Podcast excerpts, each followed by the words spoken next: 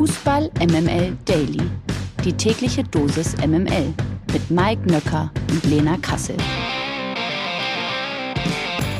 Da sind wir wieder. Guten Morgen. Heute ist Mittwoch, der 17. August. Das hier ist Fußball MML Daily. Euer tägliches News-Omelette. Nee, das war irgendwas anderes. Äh, ach nee, täglich war Lena Kassel hast du das jetzt gerade, hast du das jetzt gerade, hast du das jetzt gerade wirklich vergessen, wo wir hier gerade sind?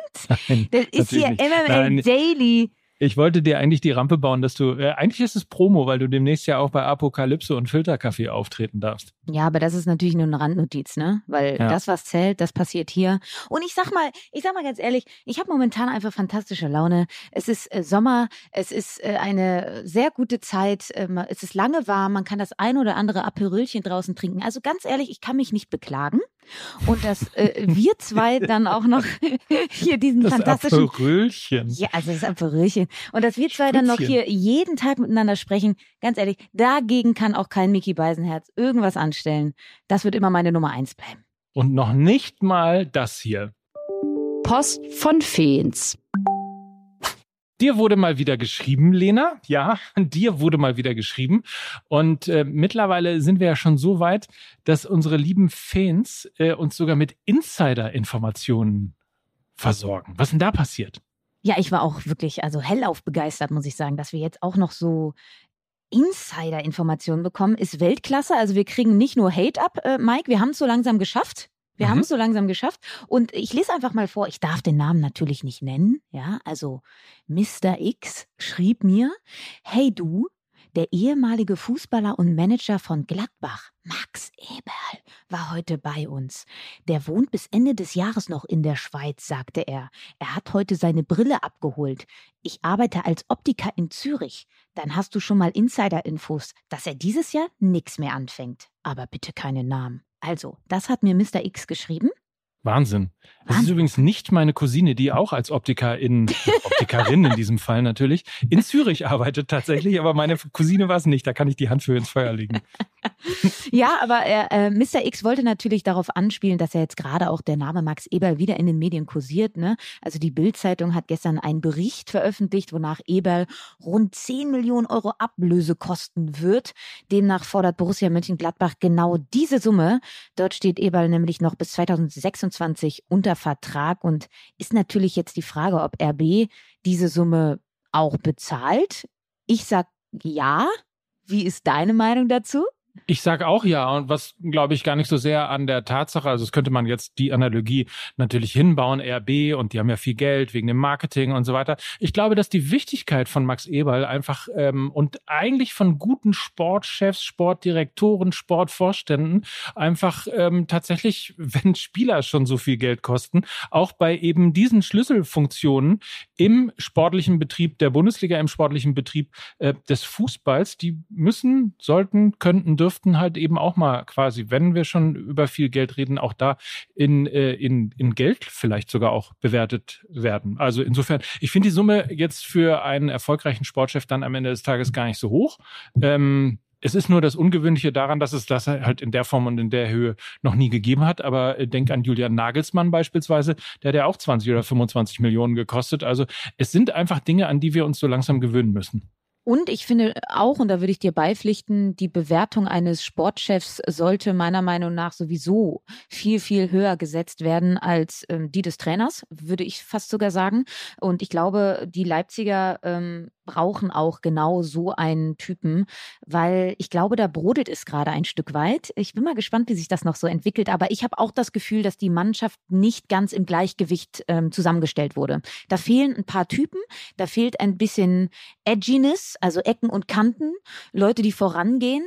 Ähm, Gab es ja auch jetzt unter der Woche im Kicker ähm, den Kommentar, es ist ein bisschen zu viel Wiener Walzer und ich glaube, da ist ein bisschen was dran und ich glaube, genau ein Typ wie Max Eberl kann da die Schwachstellen noch ausmerzen und da sollte man dann eben auch Geld in die Hand nehmen. Ich kriege gerade die Information, dass nach Sky-Informationen keine Ablöse fällig wird, wenn er zu Leipzig wechselt. Warum auch immer. Das macht die Diskussion nicht falscher von gerade. Am Ende wissen wir ja sowieso erst, was passiert ist, wenn der Deal gelaufen ist. Gewinner des Tages. Das ist BVB-Juwel. Jamie Bino Gittens, der ist nämlich derzeit in aller Munde. Nun wurde sein auslaufender Vertrag bis 2025 verlängert. Der 18-Jährige soll dabei eine saftige Gehaltserhöhung bekommen und laut mehrerer Medienberichte circa 2,5 Millionen Euro Jahresgehalt einstreichen. Als 18-Jähriger. Warum denn nicht, ne? Also, der Engländer genießt auf jeden Fall beim BVB intern und so langsam auch extern hohes Ansehen und auch auf anderen schwarz-gelben Baustellen könnte ein bisschen Bewegung entstehen. Mittelstürmer Yusufa Mukoko soll seit einigen Wochen einen unterschriftsreifen Vertrag vorliegen haben. Zunächst schien Mukoko an einer Verlängerung nicht interessiert zu sein. Doch auch das könnte sich jetzt ändern.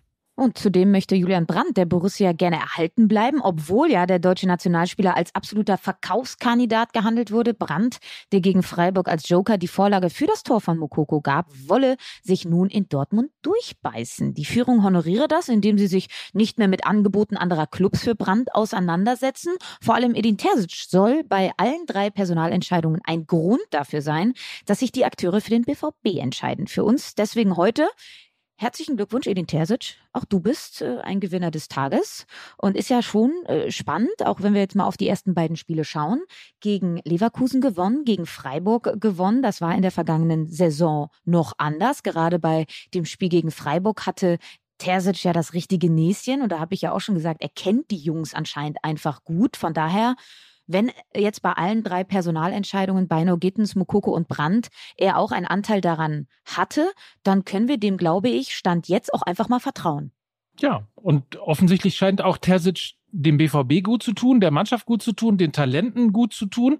Und da Borussia Dortmund ja auch in den letzten Jahren immer das Problem gehabt hat, dass man sich eigentlich nach Jürgen Klopp in Anführungsstrichen nie so richtig wieder erholt hat, vor allem eben auch was die Identität angeht. Da ist ja zu Klopps Zeiten dieser echte Liebe Fußball entstanden oder überhaupt auch eben der Marketing-Claim echte Liebe.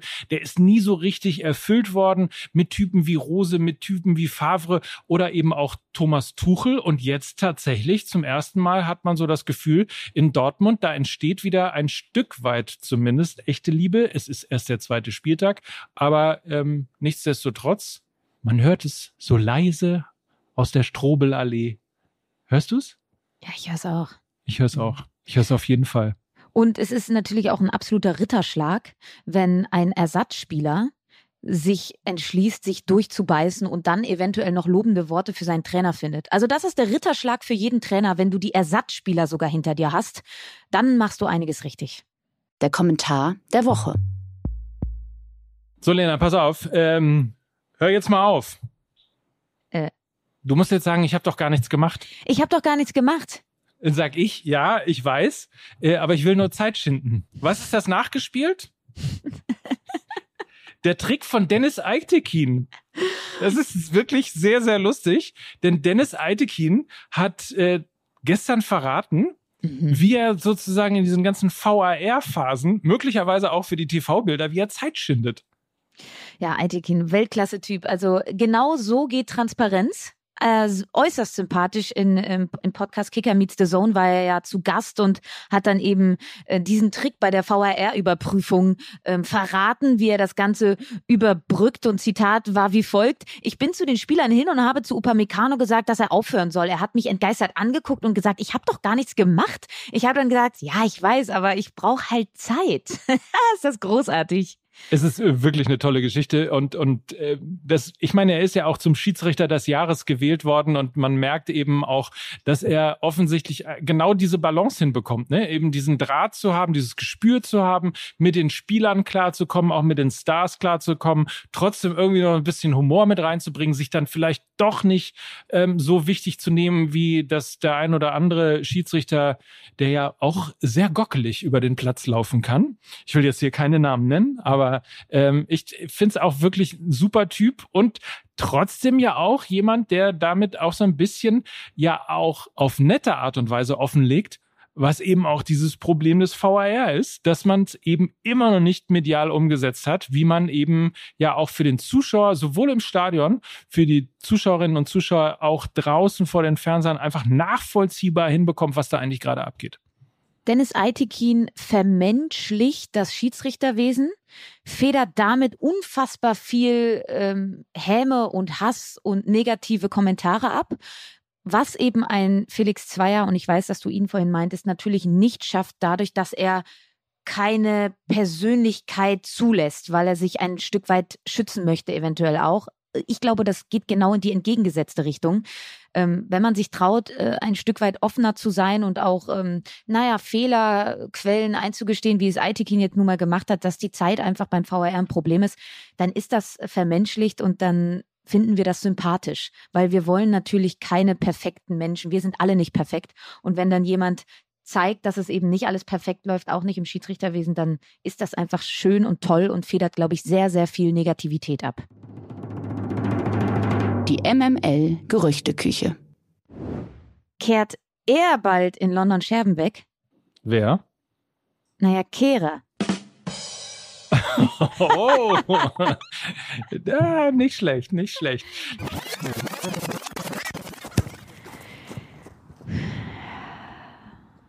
Du, ich gab, also mir fehlen da eigentlich die Worte. Laut übereinstimmender Medienberichte jedenfalls steht der deutsche Nationalspieler Thilo Kehrer kurz vor einem Wechsel von PSG zu West Ham United. Nach vielen Gerüchten und einem langen Hin und Her sind sich nun wohl alle Parteien einig. Demnach muss West Ham gut 16 Millionen Euro Ablöse aus der englischen in die französische Hauptstadt überweisen. Lediglich ein Medizincheck soll dem noch im Wege stehen. Premier League ja immer eine Geschichte. Ähm, da haben so der ein oder andere deutsche Spieler, der darüber gewechselt ist, in die Premier League schon seine Schwierigkeiten gehabt. Ähm, wie siehst du das physisch und äh, vom Anspruch des Fußballs her für einen eben defensiv ausgerichteten Spieler wie Tilo Kehrer? Es kommt halt ein Stück weit darauf an. Er kann ja sowohl in der Innenverteidigung spielen als auch auf der Außenverteidigerposition. Ich kann ihn mir aber auch in so einer Asymmetrie vorstellen. Das heißt, du hast eher einen defensiv orientierteren Linksverteidiger, der absichert, wenn Kehrer nach vorne stößt.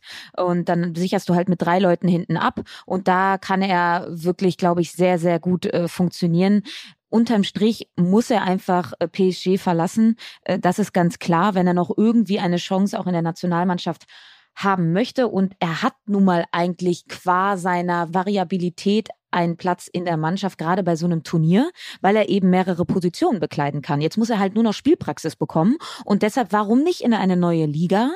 Warum nicht mal was Neues ausprobieren? Und ich würde es mir für ihn wünschen, glaube ich, weil wir so einen Turnierspieler auch brauchen in Katar, dass er dort nochmal ordentlich Spielzeit und Sicherheit bekommt. Bayern-Verteidiger Tanginia Sukuassi könnte in den nächsten Tagen zum FC Sevilla wechseln. Der Franzose mit ivorischen Wurzeln wechselte vor zwei Jahren als hoch veranlagtes Talent von Paris Saint-Germain zum deutschen Rekordmeister, wo sich sein Potenzial bislang, naja, nicht wirklich entfalten ließ. Nun klopft also Sevilla an und ist wohl bereit, 20 Millionen Euro Ablöse zu zahlen. Die Andalusier mussten in diesem Sommer mit äh, Diego Carlos und äh, Jules Koundé bereits zwei Innenverteidiger abgeben. Ein Transfer von Niasu scheint also aus Sicht aller Parteien sinnig. Mike, also Brazzo kommt langsam in die ähm, Hochphase, ne? Also so langsam, langsam, äh, glaube ich, holt er sich allen Kredit, den er irgendwo mal verloren hat, wieder zurück. 20 Millionen Euro Ablöse zu generieren für Niasu, der fünf Spiele nur über 90 Minuten bestritten hat. Das ist doch ein Transfer-Coup, oder? Ist auf jeden Fall ein Preis, der ähm, ja einen staunt ein bisschen zurücklässt, gerade nach den Spielen, die du gerade genannt hast. 20 Millionen Euro ähm, mein lieber Mann. So ein bisschen so, als sei das, weißt du, so wie nimmer Hemden beispielsweise. Also ich meine, jedes Hemd hat irgendwie einen Kragen und zwei Ärmel und so weiter und so fort und auch Knöpfe. Aber das von Prada kostet dann eben dann auch automatisch 500 Euro. Vielleicht ist es einfach so, dass jeder Spieler, der von den Bayern kommt, automatisch mal mindestens 10 Millionen Euro kostet. Wenn nicht 20. Steile These. Findest du? wir, wir denken da mal ein bisschen drüber nach. Ja, dann fiel sein Name, habe gedacht, hoppla, das könnte vielleicht eine, eine Chance sein, aber eigentlich habe ich es nicht so richtig geglaubt und dann habe ich ihn später zur Tür gebracht und habe ihn doch gefragt, ob das wirklich ernst ist und dann sagte er ja. Wenn wir wirklich da eine Chance haben, dann äh, werde ich mich natürlich mit meinen Kollegen unterhalten, weil ich wusste, dass das auch ein Transfer ist, der besonders ist und, und auch nicht gerade günstig für den Club. Seit vielen Jahren wird ja vor allem dem FC Bayern nachgesagt, dass sie durch Transfers von anderen Bundesliga-Clubs die Liga kaputt kaufen und potenzielle Konkurrenten schwächen. Nun gibt es ein neues Ranking, das aufzeigt, welche Clubs sich wirklich am häufigsten bei anderen Bundesliga-Clubs bedienen. Bei der Untersuchung wurden die Bundesliga-Kader der neuen Saison 22-23 verglichen und die Spieler gezielt, die die Clubs von einem aktuellen Erstligisten verpflichtet haben. Und welcher Verein landet auf Platz eins? Na? Na? Ja, also mich hat das, mich hat das nicht verwundert, dass dieser Verein auf Platz eins ist. Es ist Und alle Borussia Glad- Dortmund. Alle Gladbacher übrigens auch nicht. ja, das stimmt. Es ist Borussia Dortmund. Die bedienen sich am häufigsten bei anderen Bundesliga-Clubs und hat ganze 13 Spieler im Kader, die zuvor bei einem anderen Verein in der Bundesliga gespielt haben. Die Bayern wiederum haben lediglich sieben dieser Spieler im aktuellen Kader und stehen somit nur auf Platz 8. Ach, wäre das schön, ne? Bayern nur auf Platz 8 ist so ein Satz, den würde ich auch gerne. Naja, ähm, wie auch in der aktuellen Bundesliga-Tabelle belegt Bayer Leverkusen übrigens mit vier Spielern den letzten Platz.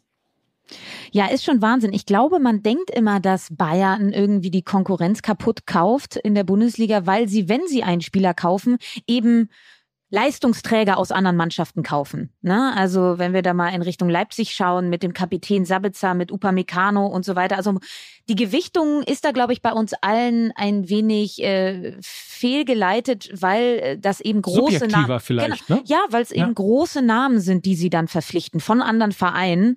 Und ähm, ganz spannend, wenn man sich diese Liste mal anguckt, wer ist auf dem zweiten Platz? Da wäre ich niemals drauf gekommen. Wer ist auf dem zweiten Platz, auf dem zweiten Platz, auf dem zweiten? Äh, Köln. Fast Köln ist auf dem dritten Platz, auf dem zweiten Platz ist der FC Augsburg. Ach komm. Irgendwie so random, ne? Was macht der Ja. FC Augsburg da? Hä? I don't fucking care. also es ist irgendwie so ein bisschen komisch. Ja, aber möglicherweise eben auch, und das ist halt der Unterschied. Ich meine, die Bayern kaufen mittlerweile sehr, sehr stark auch eben im Ausland. Wenn sie Bundesliga-Transfers tätigen, dann halt eben nur die Großen. Da, wo man eben sofort, hast du ja gerade auch gesagt, das Mhm. Gefühl hat, na ja, guck mal, der Leimer, jetzt kaufen sie RB Leipzig kaputt und äh, der Sabitzer und äh, der Götze und der Hummels und der Lewandowski. Und daher kommt das natürlich, hat schon angefangen mit Matthäus und Kalle Del Haye damals bei Borussia Mönchengladbach. Ähm, Augsburg ist dann eher so ein Verein, der dann möglicherweise auch die, die sozusagen in den oberen Bereichen der Liga so rausgespült werden, langsam aus den, aus den Kadern. Ja, das ist, das kann, das kann durchaus sein. Kaufen ist, äh, wenn ich jetzt mal hier gucke, Bobic Please, das ist ja dann eure neue Folge gewesen. Bobic kauft vermutlich auch noch ein bisschen ein. Äh, wie war die Folge? Lustig und informativ und haltungsstark und natürlich mit all dem Wahnsinn, der so dazugehört. Wir haben ein bisschen über Friedi Bobic steile Thesen gesprochen. Das haben wir Mhm. ja auch hier schon im Daily gemacht. Dann musste ich natürlich herhalten für das Sternchen des Nordens. Natürlich äh, das äh, Sondertrikot des FC St. Pauli mit Gender-Sternchen ist unser Thema gewesen. Borussia Dortmund war mit dabei. Logischerweise ein bisschen auch Bayern. Also kreuz und quer tatsächlich durch den Garten des Fußballs haben wir 75 Minuten echte Gefühle und ähm, sogar die Bikini-Zonen von Mickey Beisenherz besprochen. Also Garten und Bikini-Zonen, das ist das richtige Stichwort, Mike. Ich gehe genau jetzt auch in den Garten. Ich gehe raus, wünsche uns allen einen tollen Tag. Ja, es ist immer noch sehr schönes Wetter draußen. Genießt es, bleibt gesund und fröhlich und so toll, wie ihr seid. Hast du noch was zu sagen? Ich, ja, ich habe noch was zu sagen. Ich wollte sagen, dass die äh, Tabelle, ähm, die packen wir übrigens in die Show Notes, also die Tabelle mit diesen ganzen Transfers in der Bundesliga, darüber, wo, wo wir gerade geredet haben. Ansonsten, genau, schön MML Daily morgen wiederhören und bis dahin habt ihr mit Bobic Please, die neue Folge Fußball MML, einiges zu tun. Habt einen feinen Tag. In diesem Sinne, Mike Nöcker. und Lena Kassel für Fußball MML. Tschüss. Tschüss.